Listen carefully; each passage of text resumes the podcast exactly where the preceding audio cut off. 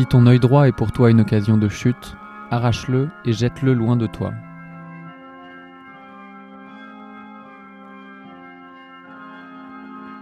Il y a presque cinq ans, je suis tombée par hasard et avec saisissement sur un court article publié sur le site du journal La Provence. Le voici. Dimanche 12 mai 2013 à 20h15. Mise à jour 16 mai 2013 à 14h55. Véritable scène d'horreur en cette fin d'après-midi devant les grilles de Brico Dépôt à La Rose dans le 13e arrondissement de Marseille. En proie à une crise de folie, un homme âgé d'une quarantaine d'années s'est arraché les yeux à main nue avant de s'empaler sur les grilles du magasin de bricolage. Vers 18 heures, alors que son épouse le transportait aux urgences psychiatriques afin qu'il soit interné, l'homme a ouvert la portière du véhicule et sauté sur la route. Bien déterminé à mettre fin à ses jours, il a d'abord voulu se jeter sous le bus de la ligne 41, mais le chauffeur est parvenu à l'éviter. Fou furieux, l'homme a alors cassé les essuie-glaces du véhicule de la RTM avant de sombrer dans la démence la plus totale et de s'arracher un œil. Trois CRS, de revenants d'une mission de sécurisation, ont tenté de le maîtriser, en vain. Incontrôlable, l'homme s'est ensuite arraché l'autre œil et s'est empalé sur un des pics des grilles de brico-dépôt. Il est finalement décédé de ses nombreuses blessures.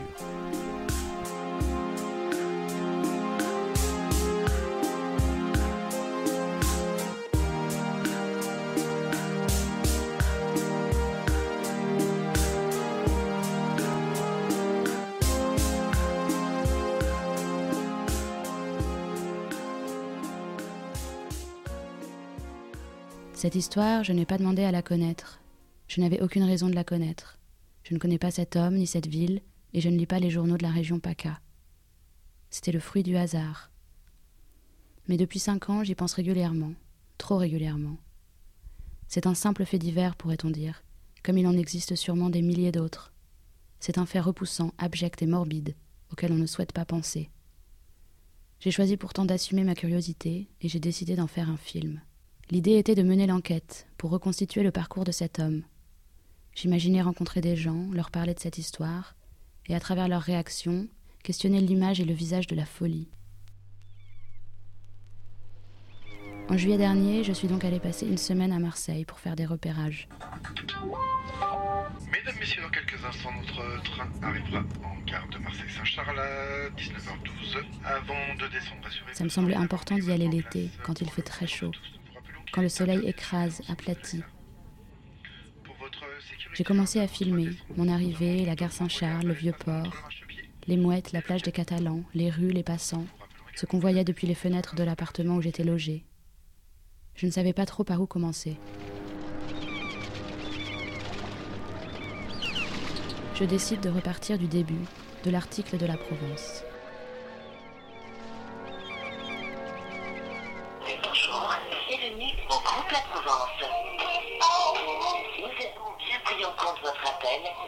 Efforçons d'écourter agréablement votre attente. La Provence, bonjour. Euh, oui, bonjour. Euh, je vous appelle parce que j'aurais voulu avoir euh, une information concernant un article qui a été écrit pour savoir en fait le nom du journaliste qui aurait écrit cet article. Ça n'a pas été signé en fait, c'était signé par les initiales LS. Mais il n'y avait pas. Pour l'édition de Marseille? Oui. Et c'est quoi comme type d'article En fait, c'est un article qui remonte déjà, euh, qui a été publié le 12 mai 2013, donc ça fait un petit temps, et c'était dans la rubrique Fait divers justice. Oui. Euh, voilà, ça, rel- ça relatait un fait divers assez morbide sur l'histoire d'un homme qui s'était, euh, qui avait tenté de se jeter sous un bus et qui s'était arraché les yeux. Euh, je vais essayer de voir si ça correspond à quelqu'un. Parce qu'après, j'ai un peu cherché en fait d'autres articles de, de, de faits divers et j'ai vu qu'il y avait une journaliste qui s'appelle Laetitia Sariroglou. Les initiales correspondraient, mais je, je suis pas du tout sûre que ce soit elle. Ah oui, c'est divers, oui. Euh, je vais essayer de vous la passer, je sais pas si elle est là, on va essayer. D'accord, merci. Le poste s'en occupé. Ah. On devrait essayer dans un petit moment. D'accord. Merci. Merci, Au revoir. au revoir. Au revoir.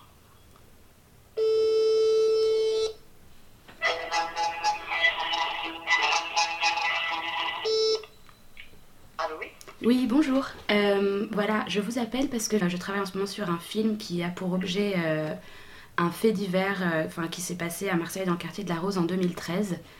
Et je sais qu'il y a eu intervention de trois CRS ce jour-là. Et en fait, j'aimerais retrouver peut-être la trace de ces personnes pour, pour pouvoir faire un- des entretiens avec eux. Hmm, D'accord. Alors, comme nous sommes quand même assez hiérarchisés, on va dire, hein, c'est ça va peut-être vous surprendre chez les CRS, hein, Oui. si je vous dis ça. Euh, il me faudrait un écrit de votre part Mhm. euh, qui m'explique tout ça, ce que vous venez, ce que vous venez de me dire. Euh, et moi, je dois obtenir d'abord l'aval de, de ma hiérarchie sur, sur une telle demande D'accord. pour un- avant de vous dire quoi que ce soit. Oui, je comprends. Pas- Très bien, bah, merci beaucoup, je vais faire ça aujourd'hui. Merci. Merci à vous, bonne journée. Au revoir. Au revoir.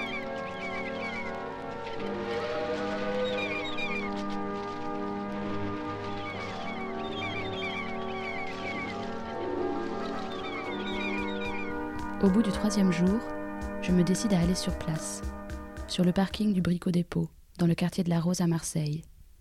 Je prends la ligne 1 au Vieux-Port, je descends à l'arrêt Frévalon. Quartier nord, quartier pauvre, pas très joli, pas très chaleureux. Je suis un peu désorientée. Je demande mon chemin, j'aperçois au loin le Brico Dépôt. Je longe les grilles du parking, me demandant lesquelles c'était. Tout m'apparaît bien plus glauque que sur Google Street View. Je ressens les prémices d'une sensation de gêne que je décide de nier. Je m'efforce de ne pas me poser la question fatidique. Mais qu'est-ce que tu fous là? Je m'approche d'un groupe d'employés qui fument devant l'entrée du magasin. J'explique pour la première fois à des inconnus l'objet de ma présence ici. Je bafouille à peine. L'un d'eux s'en souvient. Il ne travaillait pas encore là à cette époque, mais un ami lui avait parlé de cette histoire. Il m'explique qu'il n'a pas le droit de répondre à une interview filmée. Je dois d'abord contacter le service communication de la direction du Brico Dépôt. Il me conseille d'aller voir au café du coin, le bar des quatre chemins. Là-bas, les gens pourront parler. Je m'installe au comptoir, le café est presque vide. J'aborde le barman, Antoine. Il accepte de répondre à mes questions. Une personne qui a, pris la, la- qui a fait la- qui a fait sa crise et qui s'est s'est mutilée, je crois. A arraché un œil, ou je sais pas, il s'est- s'est empalé sur le, sur le grillage de Brico Dépôt. Après, on ne sait pas d'où qui c'était cette personne. Il n'est pas du quartier, enfin, je pense pas, parce que tout se sait ici, hein, vous savez. c'est- un petit village. hein. Vous connaissiez personne qui le connaissait? Non. Et, euh, et donc vous me disiez, ça vous a fait penser à une autre histoire? Oui, une histoire où une fois il y a eu deux gabarits comme ça. Vous savez, il y a un jardin à côté où ils prennent des cachets, ils sont un peu perdus, ils se, retrouvent là-bas en prenant de l'alcool et en prenant des cachets. Et une fois, ils sont, passés devant, là, devant le bar. Tous les deux, ils se sont pris la tête. Un, il lui a cassé une bouteille d'Henken sur la tête. Ouais, enfin, c'est parti un peu. Et suite à ça, il y en a un qui l'a- il a fait tomber l'autre et il s'est jeté sur lui, il lui a rentré les doigts dans l'œil et il lui a arraché l'œil. Vous savez, il y a beaucoup de, de gens perdus ici. Il me présente Malik, qui se souvient bien de cette histoire. Il avait 20 ans quand ça s'est passé. Bah, alors moi, ce que je peux dire, c'est que j'ai souvenir d'une d'une rumeur. Souvenir d'une rumeur où, comme quoi, un, un gars se serait arraché les yeux. ou- Il y a un gars qui s'est arraché les yeux en face de Brico Dépôt, ou pas loin. Donc euh, ça, c'est une rumeur qui fait vite le tour du quartier. Mais c'est avéré que c'était pas une rumeur. Et donc, euh, bah, ça a été vécu dans le quartier, ça a été vécu comme, euh, une note de plus, comme une note de plus dans la, musique qu'on connaît de tous depuis petit, la musique violente du quartier. Une note de plus. Euh, mais je pense que c'est un événement qui. Des gens ont accepté de me parler, ils m'ont raconté des choses. Je prends conscience que ce type a vraiment existé, que tout ça est vrai, que c'est un fait et qu'il mérite d'être raconté. Alors le projet a du sens. Je vais le poursuivre. Je retournerai demain au bar d'Antoine.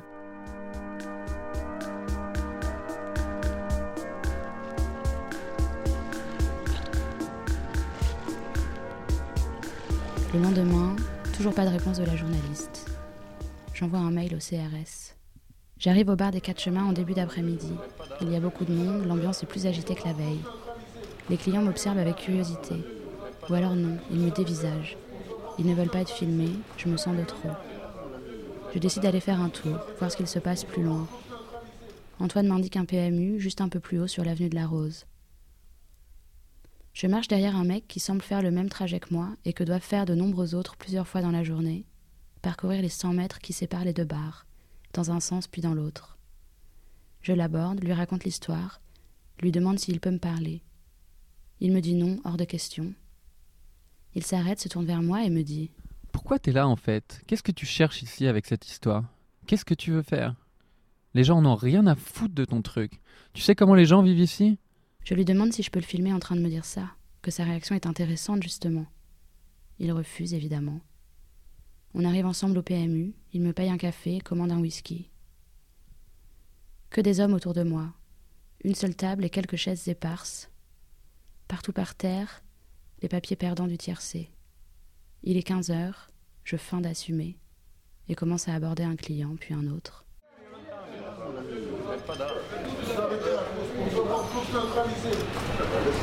Et vous, vous connaissez l'histoire Non Ah, du coup, t'as dû parler, oui, pas du tout.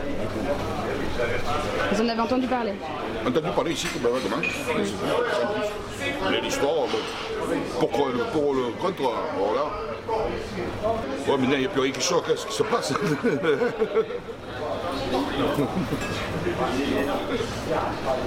ouais, paix, mon frère. Je repose en paix.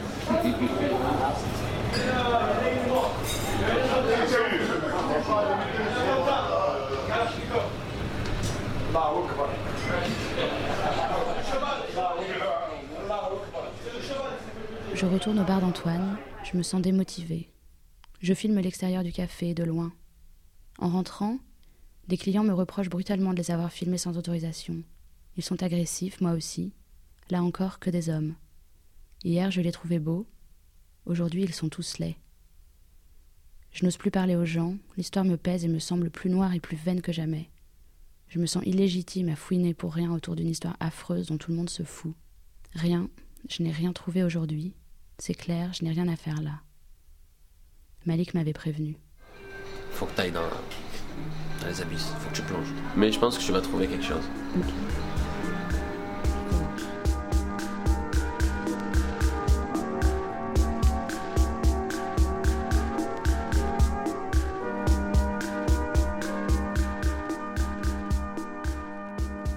Je n'ai pas plongé, je n'y suis pas retournée.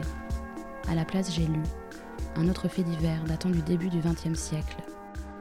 Les annales médico-psychologiques rapportent les faits suivants au sujet de Gaston F., âgé de 30 ans, dessinateur en broderie, entré à l'asile Sainte-Anne le 25 janvier 1924.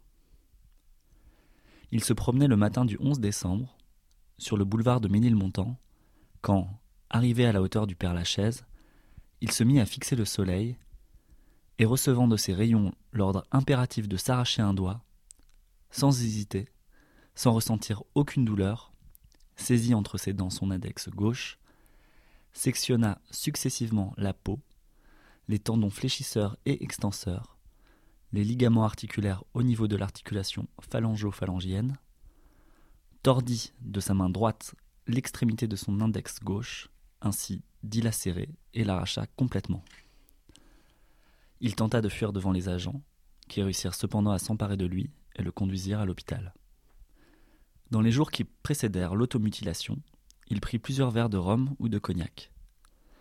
Il se demande encore s'il n'a pas été influencé par la biographie de Van Gogh, dans laquelle il avait lu que le peintre pris d'un accès de folie s'était coupé une oreille et l'avait envoyé à une fille dans une maison de prostitution.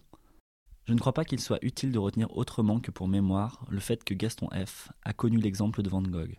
Lorsqu'une décision intervient avec la violence nécessaire à l'arrachement d'un doigt, elle échappe entièrement aux suggestions littéraires qui ont pu la précéder, et l'ordre auquel les dents ont dû si brusquement satisfaire doit apparaître comme un besoin auquel personne ne pourrait résister.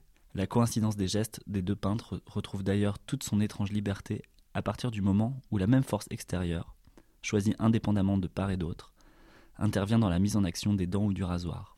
Aucune biographie de Van Gogh ne pouvait pousser le mutilateur du Père Lachaise, accomplissant un sacrifice dont personne n'aurait pu supporter la vue sans crier, à recourir absurdément aux rayons aveuglants du soleil. La mutilation interviendrait normalement dans ces rapports ainsi qu'un sacrifice. Elle représenterait l'intention de ressembler parfaitement à un terme idéal caractérisé assez généralement, dans la mythologie, comme dieu solaire, par le déchirement et l'arrachement de ses propres parties.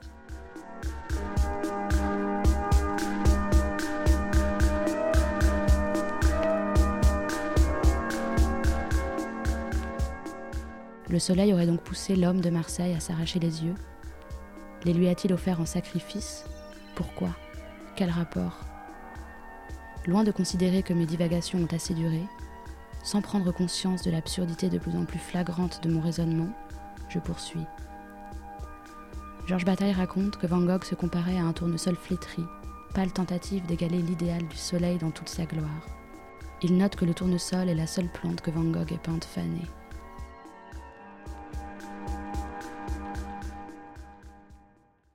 La journaliste de la Provence me rappelle. Elle se souvient très bien de l'histoire. Elle dit qu'une chose pareille, ça ne s'oublie pas. Elle me donne des détails. Le type était à un barbecue avec des amis.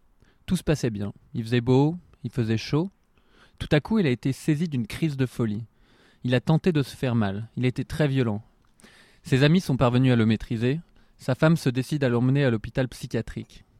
Les CRS ont eu du mal à l'attraper. Il était torse nu. Leurs mains glissaient sur sa peau moite. Il paraîtrait qu'une substance chimique aurait été découverte dans son organisme, mais l'autopsie n'a rien révélé. Les policiers qui ont travaillé sur cette affaire n'ont jamais expliqué s'il s'agissait d'une rumeur ou non. Une cellule psychologique a été mise en place pour traiter les forces de l'ordre sous le choc de la scène.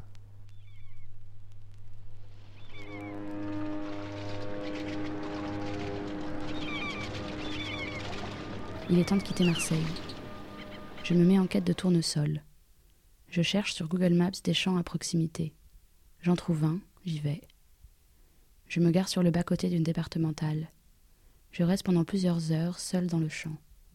Les fleurs sont très hautes, plus grandes que moi.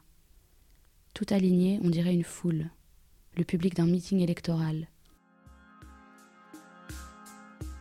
Je crois que c'est à ce moment-là que j'ai réalisé.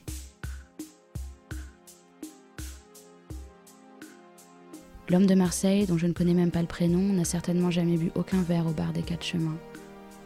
Antoine et Malik n'ont peut-être jamais mis les pieds dans un champ de tournesol. De la viande même crue ne pousse personne à s'automutiler. Georges Bataille n'a pas connu Van Gogh, et un œil arraché ne signifie pas que le soleil est un idéal divin. J'ai décidé d'arrêter là.